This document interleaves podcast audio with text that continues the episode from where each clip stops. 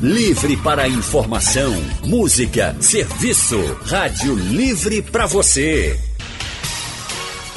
O consultório do Rádio Livre.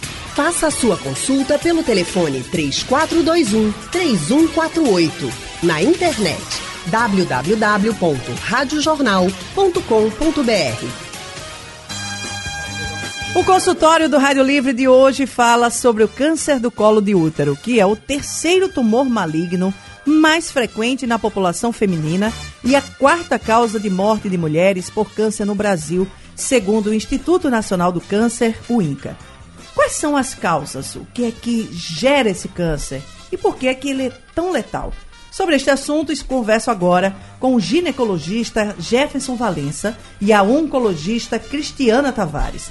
Você que nos acompanha já pode mandar as suas perguntas pelo nosso painel interativo, que daqui a pouquinho a gente já começa a trazê-las para os nossos entrevistados. Também daqui a pouquinho vamos abrir o nosso telefone e através do nosso Facebook no, na página da Rádio Jornal você também pode deixar a sua pergunta e participar aqui do nosso consultório. Desde já agradecendo a presença de vocês aqui conosco, é um prazer imenso recebê-los. A Cristina Tavares é oncologista do Hospital Universitário Oswaldo Cruz, da UPE, e da Rede Dor. Também é especialista pela Sociedade Brasileira de Oncologia Clínica e Oncogenética pelo Hospital Israelita Albert Einstein, além de professora da Uninasal e mestra pela UPE. Cristiana, seja muito bem-vinda aqui. O que é que causa o câncer de colo de útero? Boa tarde, Jefferson. Boa tarde, Alessandra. Boa tarde a todos os ouvintes da Rádio Jornal. É, bem, o câncer de colo de útero tem alguns fatores que estão relacionados a ele, mas principalmente, principalmente o HPV, né?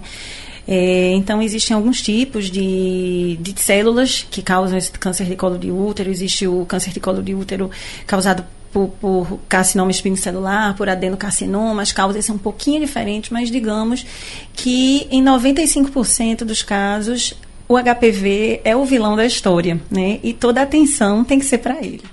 Jefferson Valença, doutor em medicina tropical, mestre em ginecologia e especialista em biologia molecular. Ele é presidente da Associação Brasileira de Patologia do Trato Genital Inferior e Colposcopia e também presidente da Associação de Ginecologia e Obstetrícia de Pernambuco. Atende no Hospital das Clínicas da UFPE e na Maternidade da Encruzilhada. Jefferson, boa tarde, seja muito bem-vindo. Como é que a gente contrai o HPV? Boa tarde, boa tarde a todos. É, o principal é, meio de, de, de contrair o HPV é através da relação sexual. Mas lembrar que existe outras possibilidades também, até a transmissão vertical, que é de mãe para filho. Mas, sem dúvida, a principal via de transmissão né, do, do, HPV é através da via sexual. Ou seja, é, relações sexuais sem camisinha pode é, trazer esse, certo, esse problema. Ou com camisinha também, porque também? A, cam a camisinha protege, protege bem. Mas também, apesar de proteger, também há a possibilidade de se contrair o HPV também com o uso da camisinha. Porque a, a relação sexual não se consiste só de, de uma penetração, que o, na realidade a camisinha é colocada no pênis, mas não consiste só de uma penetração. Certo. Consiste de outros, outras maneiras, de outros uhum. carinhos. Né? Então, é, o HPV ele pode ir através das mãos, né, através de, de vestuários. Né, então, sexo oral também. Sexo oral também. Então, é, existem outras formas né, de, de, do HPV chegar até os genitais. Agora, por que que, Cristiana, por que que isso é tão letal? É, esse câncer e a questão do HPV? Porque a gente vê oh, tantas campanhas hoje falando sobre a questão uhum. do problema. Por que, que ainda se morre tanto disso? Veja só, é importante a gente falar do HPV aqui, falar que assim a camisinha é um método de barreira, é, é, um método de barreira importantíssimo quando a gente fala em HIV, quando a gente fala em outras doenças sexualmente transmissíveis. É, o HPV, é, a camisinha protege, mas ele está muito ligado ao contato pele a pele. Então é por isso que, apesar do uso do preservativo, é importante que a mulher, ela e o homem também, eles façam a vacinação. E é importante também os exames de prevenção, porque a camisinha só, só a camisinha, ela não é um método eficaz para você não ser contaminado pelo HPV. Então, é ainda um câncer que se diagnostica muito tardiamente, porque ele não causa sintomas. É, normalmente, quando a mulher vem ter sintomas, é, vem ter sangramento, a, é, muita dor, é, ela já está num quadro, num, numa fase mais avançada da doença. É, ainda é importantíssimo a gente falar aqui, porque é uma doença de saúde pública. Então, 40% das mulheres fazem o exame preventivo e não vão apanhar o resultado. Isso é um dado do INCA. É, então não adianta, você faz o exame e você não apanha o resultado. Assim como quando a gente pensa em saúde pública do câncer de mama, 40% também das mulheres fazem a mamografia e não vão apanhar o resultado. É, isso é fundamental porque temos ainda uma, uma população machista, homens que ainda impedem as suas esposas de fazerem esse tipo de exame, é, mulheres é, que por N fatores não fazem o exame no tempo correto. E tem gente que tem medo de saber que tem, e né? Tem medo que tem, e tem gente que tem medo de saber que tem. Tem isso né? ainda. Então é muito importante que a gente esteja aqui conversando sobre isso e tirando esse, essas dúvidas, esses traumas e pedindo que essa população realmente ela que, que, o importante é a gente trabalhar em cima do, do exame preventivo, é, porque é um tumor esse que tem chances de cura né, se diagnosticado precocemente, é, e é a chance que se tem de não morrer com a doença que é tão é, difícil e tem um final tão triste quando a gente deixa chegar a uma fase mais avançada. De volta com o nosso consultório, hoje falando sobre o Janeiro Verde e o câncer de colo de útero. A gente lembra que essas propostas, Janeiro Verde, Outubro Rosa, tem sempre o objetivo de, naquele mês, destacar um problema de saúde que a população deve ficar atenta. E o que não falta, eu às vezes fico até dizendo, está faltando um mês para tanta cor. É. é. tanta campanha que a gente realmente está precisando fazer, alertar as pessoas, porque com saúde a gente não brinca. A saúde é uma coisa que a gente tem que estar muito atento. E aí, é, Jefferson Valença, ele que é doutor em medicina tropical, doutor Jefferson, é, a gente citou o HPLO, o HPV, que é um dos mais, é, digamos assim, normais. Mas existem outros fatores que podem desencadear também o câncer de colo de útero e que às vezes as pessoas não se dão conta. Quais são eles? Isso, o HPV ele é só apenas um fator, mas digamos que é o fatores, popular. Né? Uhum. É, o, é, e não se assombrar, porque a presença em si do HPV não significa ter câncer. Você para ter câncer você precisa do HPV, ele é necessário, é essencial, ele é indispensável, mas não é suficiente. Então você precisa de outros fatores. Né? Fatores importantes como tabagismo, baixo nível socioeconômico, de nutrição, de higiene, outras doenças sexualmente transmissíveis, é, como HIV, né, que facilita, né, é, doenças que baixam a imunidade, como lupus, né? É, pacientes que fazem transplante, que tomam é, drogas que diminuem a imunidade. Então, existem vários outros fatores. E um muito importante que é não ir fazer o exame de rastreio. É, talvez esse seja o fator de risco maior. É você correr o risco por não ir fazer o exame de rastreio. E também correr o risco por você não fazer a vacina. Né? A vacina Sim. nunca deve ser esquecida. Né? Eu digo até que a vacina, você, você se uma mulher tem um engravida e tem uma filha e a filha uh, nasce com problema de audição porque ela teve uma rubéola durante a gravidez, essa, essa mãe depois ela pode questionar, doutor, por que o senhor não fez a prescrição da vacina contra a rubéola antes, quando você me acompanhava?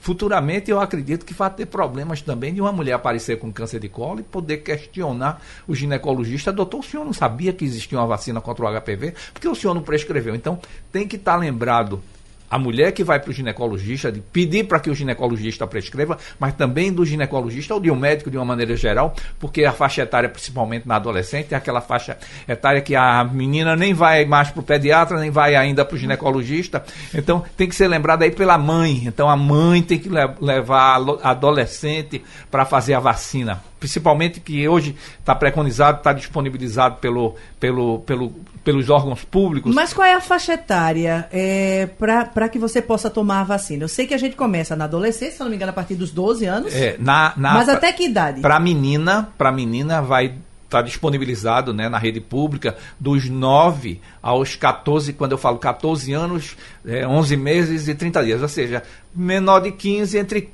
9 e 15 anos. Para os meninos de 11, a partir de 11 até os 15 anos. Né? Então, está disponibilizado na rede pública, né? É só é, a pessoa, a mãe se disponibilizar de levar a criança. Essa vacina é feita nessa, nessa faixa etária, não é pensando em vida sexual. Não significa, porque às vezes há o, assim, aquele estigma de que você vai fazer porque já pensando em, na vida sexual. Não é isso. Você é está porque... estimulando a não, menina não é nada disso. Não é isso. Você não é. O estímulo é isso. É porque se você faz nessa vacina, a vacina nessa faixa etária, você vai ter níveis de anticorpos que vai dar uma proteção para o resto da vida. Agora, a vacina não é só nessa faixa etária. Você outras é, até 45 anos, ela é, existem estudos mostrando que tem benefícios até os 45 anos, né? É, ela, então uma mulher até 45 anos pode procurar pode procurar para fazer. Vacina. Não faz na rede pública, certo, né? na rede pública só até, privada. ou seja, em menores de 15 anos, né? Certo. Mas na rede privada ela pode fazer. A grande vantagem também de fazer na adolescência é porque na adolescente você apenas duas doses são suficientes. Enquanto a partir dos 15 anos você necessita das três doses. Então, até nisso facilita, facilita né? É um, um ganho você fazer na adolescente. Tenho até um comentário aqui no nosso Facebook, a Amélia Lima, que está nos acompanhando por aqui. Amélia, boa tarde, obrigada aí pela tua audiência. Ela diz: meus sobrinhos tomaram a vacina contra o HPV. É, parabéns aí para sua irmã que levou é. essa meninada. Porque hoje a gente não pode. É, Cristiana, a gente tem que. Trabalhando com a prevenção, o câncer, inclusive, se for descoberto de. Vamos supor que a gente descubra ele na fase inicial, ele é curável? O câncer de colo de útero, sim, é curável, é, porque você tem como diagnosticar precocemente, às vezes uma NIC3, uma NIC2, uma lesão pré-maligna, você vai lá, trata, é, ou faz uma conização, ou faz uma esterectomia, dependendo da paciente ou da situação, e essa paciente está curada. Então, por isso que é importante, e por isso que é importante é, tanto a prevenção primária como secundária, que é a vacinação e os exames, citologia e colposcopia, porque caso apareça alguma lesão, o ginecologista tem como avaliar precocemente, já tratar e já fazer essa intervenção, né? É, lembrando que é, são duas doses a vacina nos pacientes imunodeprimidos, como eu trabalho no Oswaldo Cruz, onde eu tenho muitos transplantados e eu tenho muito paciente com HIV por conta é, do Oswaldo Cruz ser referência em infecto. Então, esses pacientes a gente tem que ter uma atenção redobrada. São pacientes que precisam de três doses de vacina e que normalmente, quando eles têm um câncer, sendo um câncer de colo de útero, a gente vai. É, esse câncer ele é mais avançado numa fase mais precoce. Então, mulheres é, que muito jovens que têm aquele tumor de colo de útero muito avançado, que já chegam com. Então a gente tem que investigar HIV ou a gente tem que investigar uma outra causa até para imunodepressão. Então tem que ampliar, digamos que assim, ampliar. o leque de possibilidades. Isso, exato. E a, a, o, algumas pessoas elas alegam a, a questão do, da, do inconveniente de fazer o exame. E a gente sabe que, assim, isso não é um privilégio só das mulheres no interior do Estado, uhum. onde, às vezes, essa questão da vergonha é muito mais forte. A gente sabe que isso existe aqui na capital claro. também. Claro. É, é, o, o, desconforto de você ir ao local fazer o exame. E, é, doutor Jefferson, o senhor estava conversando com a gente agora há pouco e estava dizendo que em alguns outros locais, inclusive já aqui do Brasil, está se estimulando um, um exame que a própria pessoa faz. É, o exame da autocoleta, que é para. Esse exame é em relação à biologia molecular, os testes moleculares. A, a, citologia, ela não pode ser feita através da autocoleta. Certo. Mas o teste de HPV, para testar. Porque, como, a, como foi falado, para ter o, o, câncer de colo, precisa ter o HPV. Ele é indispensável, é essencial. Né? Sem ele, não há o, a, o câncer de, de colo. É, então, a autocoleta visa a, dar, verificar a presença do HPV.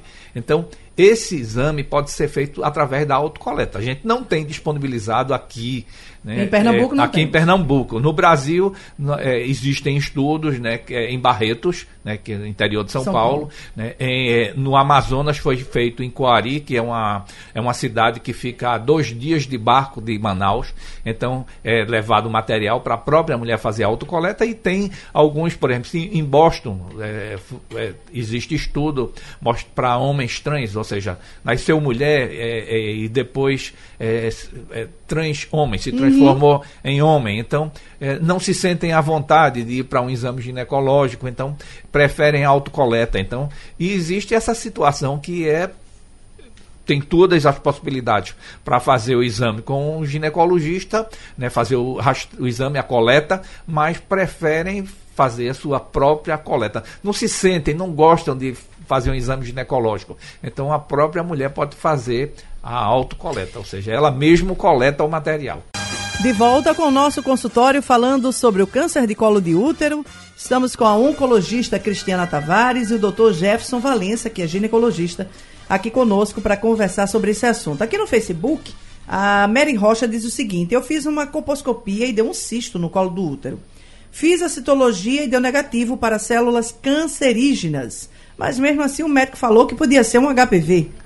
Fica tranquila, isso é fisiológico, é, faz parte do colo é, são cistos é, de retenção que é, é, fisiológico. Durante o processo de, de maturação do colo, de amadurecimento, principalmente, a, a, a mulher ela nasce com uma, um tecido que é fica na parte interna do, do orifício do colo, exteriorizado um pouco. O endométrio? Não, é, é a endocéfise do colo. E durante o processo de amadurecimento desse colo, esse, esse, essa região ela sofre, é, ela é coberta por um outro tipo de tecido e tem algumas áreas que ficam cistos, são minúsculos, são visualizados só coposcopicamente. É fisiológico, é normal, faz parte do, do, do processo de amadurecimento do colo. O HPV cria cisto, Cristiana? Não, HPV não. Ele, Ele é mancha, né? É, causa uma alteração no colo do útero, começa com a manchinha e depois isso vai gerando uma ulceração ou um aspecto como se fosse uma couve-flor, uma verruguinha. Então pode ser verruguinha ou pode ser uma úlcerazinha, como se fosse uma ferida. Antigamente se tinham é, alguns procedimentos, você fazia uma queimagem do colo de útero. Ainda, se, é, ainda faz, faz, esse tipo né, de procedimento, Jefferson? Existe para tratar a ectopia, né? Algo, é, ectopia é aquele tecido. É, o colo tem dois tipos de tecido. É hum. É como se fosse dois tipos de pele tem a pele dentro do orifício. O orifício do colo é aquele que liga a vagina à cavidade uterina. Certo. Então tem um tipo de tecido que ele, é, ele cobre essa área interna, mas durante alguma fase da vida, principalmente na adolescente, esse tecido se exterioriza um pouco e esse tecido ele é mais frágil. E alguns colegas defendem, principalmente das aquelas adolescentes que estão mais predispostas a ter um corrimento. Né? Então, é defendido o, o, tratamento, digamos assim, a cauterização desse, desse tecido que se chama ectopia. Então, tem alguns estudos que defendem. Defende, né? É porque no que você cauteriza aquele tecido vai nascer um novo tecido ali, que é um tecido mais tópico, né? ou seja, é um tecido do colo, da parte externa do colo. Mais saudável, digamos mais assim? Mais saudável. Pronto. Jaziel Rodrigues está conosco em Beberibe, na linha 1. Jaziel, boa tarde. Boa tarde tanto lugar para esse danado desse, desse câncer cair, vai cair logo no colo das mulheres. Devia cair em outro canto. No canal, no canal. Devia cair em canto nenhum. Canto. Não, no canal, no canal do Derby, em qualquer canto, mesmo nas mulheres. No canal do Derby, não no canal vaginal. tentar, agora sim, é, no tocante a, ao homem, é, o HPV no homem, ele daria câncer de pênis, alguma coisa desse tipo? Sim. Ótima pergunta, já Sim, dá sim. O, o, é por isso que é importante a vacina no homem também. Ou seja, os meninos estão se vacinando, não só porque ele também é um transmissor do HPV para a mulher, mas também para proteção pessoal. Então, o HPV dá sim é, câncer de pênis. Lembrando aqui, existem vários tipos de HPV, existem aqueles tipos de HPV que não causam absolutamente nada, aqueles outros que causam a verruguinha, a famosa verruga. Que na pele, né? Do pode ser externo. na pele, pode ser no pênis, pode ser no colo do útero. E existe o HPV na, a, na, na laringe, no, na orofaringe, inclusive mulheres que é, tem, tem HPV e tem partos, parto normal, essas crianças têm algum algum tipo, em algumas situações, as crianças podem nascer com verruguinhas nas cordas vocais, né? É, e assim, existem várias formas dele apresentar, mas existem dois tipos de HPV que estão relacionados realmente com câncer de colo de útero. É, e é importantíssimo que os homens saibam disso, porque além desses tipos de HPV eles estarem relacionados com câncer de pênis, colo de útero, também com câncer de canal anal. Então, importantíssimo é, o sexo anal, ele ser com o uso de preservativo e se tomar muito cuidado. E cuidado também com o sexo oral, por conta do câncer de cavidade oral, do, do câncer de boca. É, porque 40% desses tumores de boca, de, de cavidade oral, eles são relacionados ao HPV. É, e normalmente a faixa etária dessa população é uma faixa etária mais jovem. Então, importantíssimo a vacina, importantíssimo o uso do preservativo. Vamos para a Casa Forte. Benedita Rodrigues conosco na linha. Benedita, boa tarde. Boa tarde. Eu quero falar com a, com a ginecologista, por favor. O ginecologista e temos Sim, uma é, oncologista. Tem o ginecologista e a ginecologista é? É o, o ginecologista. Diga aí sua pergunta. Tá bem. Olha, já faz três anos que eu tirei dois pólipos no, no útero. E depois de um ano, aí eu noto assim, quando eu, eu vou tomar banho, banho íntimo, que vou me lavar, e eu, eu tô achando que já tem outro. Agora assim, quando eu quando eu tô em pé, ele, ele, ele sai, sabe? Agora, quando eu me deito, aí eu, eu, eu, eu passo a mão, não, não encontro. Mas eu acho que eu estou achando que eu estou com um outro pólice. O que é que eu devo fazer? Diga para o doutor se, se, eu devo ir para a ginecologista examinar ou, ou, qualquer coisa aí. Diga para ele me dizer, eu estou preocupada. Tá Olha, eu já fiz o, o, o exame de, de prevenção, deu tudo normal. Fiz o exame de ultravaginal não, não dá nada, não sai. Mas quando eu vou tomar o banho íntimo, eu, eu, eu, eu encontro. Sabe? Ok, Obrigada, Benedita. Doutor Por Jefferson. nada, obrigada também, minha filha. Ô, Benedita, você realmente precisa ir no ginecologista. É, precisa ser examinada. Então, não, não poderia ser só te orientar e, e, resolver o teu problema. Você realmente precisa ser examinada. Vá na ginecologista ou no ginecologista. De volta aqui com o nosso consultório sobre o câncer de colo de útero, a Maria do Carmo está no Alto José Bonifácio, na linha 1. Maria, boa tarde. Oi, Maria? Eu acho que caiu, infelizmente. Vamos aqui para o painel interativo, então. O... Temos uma participação aqui de Caruaru. Eu vou preservar o nome aqui da nossa ouvinte. Mas ela diz, pergunta o seguinte: quem já tem HPV também deve tomar a vacina? Minha ginecologista me recomendou e eu fiquei sem entender. Deve sim fazer, deve fazer. Porque a vacina, apesar dela ser preventiva, é profilática, mas ela também tem uma ação terapêutica. Então, deve sim, deve direto ao ponto, deve fazer a vacina. Vai fazer bem, viu? Então fica tranquila. Agora, Cristiana, a questão do tratamento é, do câncer de colo de útero. É, como é que é feito esse tratamento? Olha, o tratamento do câncer de colo de útero, ele depende muito do estágio em que esse paciente chega.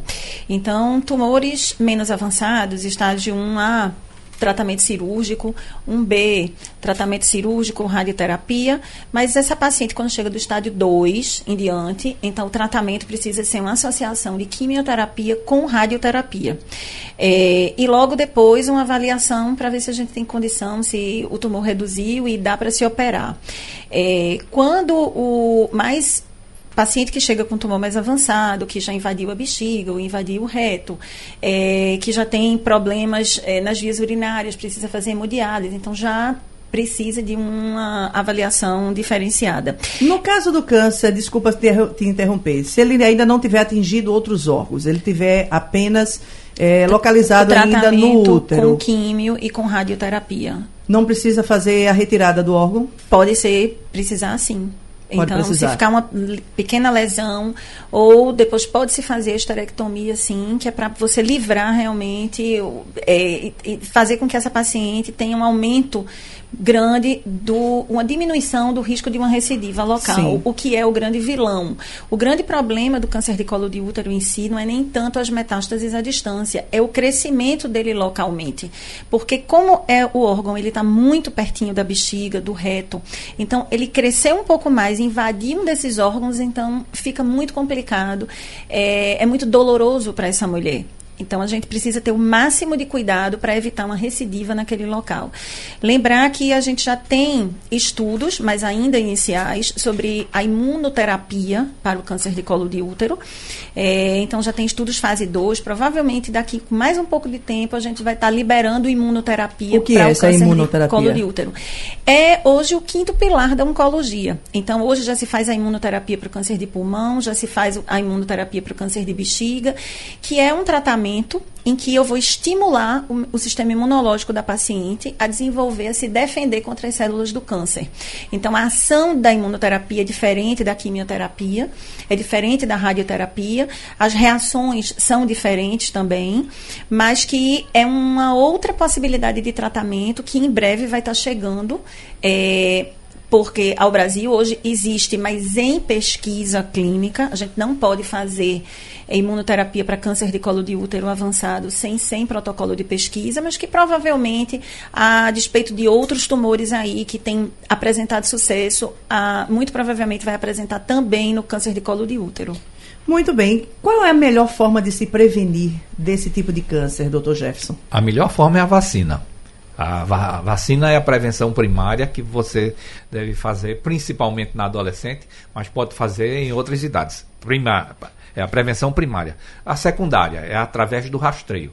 Ou seja, mesmo aquelas que se vacinam, também tem que fazer o exame de rastreio, que é através do preventivo, o Papa Nicolau, o citológico, que é feito, né, é, é, pode ser feito nos postos de saúde da região metropolitana do Recife, pelo interior, né, todo posto de saúde ele disponibiliza fazer o Papa Nicolau, o teste de coletar material do colo para fazer a citologia. Então, é, mesmo as mulheres que fazem vacina também precisam fazer o exame de rastreio. Anualmente tem que fazer a sua checagem. Inicialmente. O que é preconizado pelo, pelo, pelas diretrizes brasileiras para o controle do câncer de colo é que iniciar aos 25 anos, fazer um exame anual depois de dois exames anuais normais, você pode ficar fazendo a cada três anos. Se os exames vêm dando normais, eles podem ser feitos repetidos a cada três anos. Se você tiver condição de quem diz tiver condição de fazer, junto com o teste de citologia particular, o exame de teste do HPV, e os dois derem negativo, você pode até ficar mais tempo, até cinco anos, sem fazer o preventivo. Isso se você fizer os dois. Mas assim, o, o serviço público disponibiliza, na realidade, é o exame através do Papa Nicolau Citologia. Então, anual, normal, a cada três anos, e normal até os 65 anos. A Paula, lá de Santa Amaro, tem, tem 43 anos de idade e pergunta se pode tomar vacina. Pode sim, Paula. Pode sim. Tá na idade, pode até sim, 45, tem... não é isso? Até 45. Então, pode tomar a vacina sim. Vá se prevenir. É, nós estamos já aqui, infelizmente, tendo que nos despedir aqui da doutora Cristiana Tavares e do doutor Jefferson Valença, agradecendo imensamente a presença de todos. E eu queria que vocês deixassem Cristiana, a última orientação aqui para o nosso ouvinte, para o nosso ouvinte, para a gente evitar isso, né? Claro, a última orientação é, é sair da zona de conforto. É, o incômodo de um exame ginecológico, o incômodo de uma mamografia, o incômodo de um toque retal nunca vai ser igual ao incômodo de fazer uma radioterapia, uma quimioterapia e uma cirurgia. Então pensem, vamos, tudo depende de um referencial. Esse incômodo é mínimo diante dos problemas que você pode ter. Então vá, previna-se. É, e para quem quiser esse mês saber mais informações sobre câncer de colo de útero, é, é só acessar meu Instagram, arroba doutora Cristiana Tavares. A gente vai estar tá trabalhando câncer de colo de útero esse mês, que é o mês do laço rosa, do laço verde piscina. Sim. É, e faço atendimento no Hospital Universitário Oswaldo Cruz e na Rede Dor. Muito bem. Doutor Jefferson Valença, seu último recado aí. Eu pessoal. queria deixar uma mensagem aqui para ninguém também ficar assombrado com HPV. Principalmente Sim. se alguém fez um teste deu HPV positivo, é, é, não, não, é motivo de ficar é, assombrado por conta disso, com esse exame, porque o HPV, inclusive, ele faz parte da adolescente. Se você for fazer testes de HPV na adolescente, 50% delas vai dar positivo. Então, o fato de ter o HPV não significa que vai ter câncer de colo. Então, é, significa que tem que cuidar. Que tem que, que, cuidar, né? Então, lembrar dos outros fatores, né? E eu queria gostaria também aqui de aproveitar a oportunidade, pois né? É, para divulgar o nosso congresso, o nosso congresso é, de Ginecologia e Obstetrícia de Pernambuco, né, que avisem se, o, se avisem o seu ginecologista, olha, doutor, vá para o Congresso de Ginecologia. né? é, então vai ser de 28 a 30 de maio, vai ser no Sheraton, lá na reserva do Paiva, né? vai ser um belo congresso, teremos convidados internacionais, né? os ginecologistas que participarem vão sair de lá bem atualizados e que vai ser um grande benefício também para as pacientes. Então, atenção mulheres, avisem seus ginecologistas para não perderem o Congresso Pernambucano Todo de Ginecologia ano eu participo, viu, doutor Jefferson? vamos, vamos nos atualizar. Estou logo dizendo. Cristiana Tavares e Jefferson Valença, muito obrigada. E a gente agradece também a você que participou conosco pelo telefone que nos acompanhou pelo Facebook, pelo YouTube e também aqui pelo nosso painel interativo. Muito obrigada pela sua participação. O Rádio Livre de hoje vai ficando por aqui. Voltamos amanhã às duas horas da tarde, trazendo muita informação e prestação de serviço para você. A produção do programa é de Gabriela Bento. Trabalhos técnicos de Big Alves e Edilson Lima. Editora executiva Diana Moura e a direção de jornalismo é de Mônica Carvalho. Sugestão ou comentário sobre o programa que você acaba de ouvir, envie para o e-mail ouvinte@radiojornal.com.br ou para o endereço Rua do Lima 250, Santo Amaro, Recife, Pernambuco.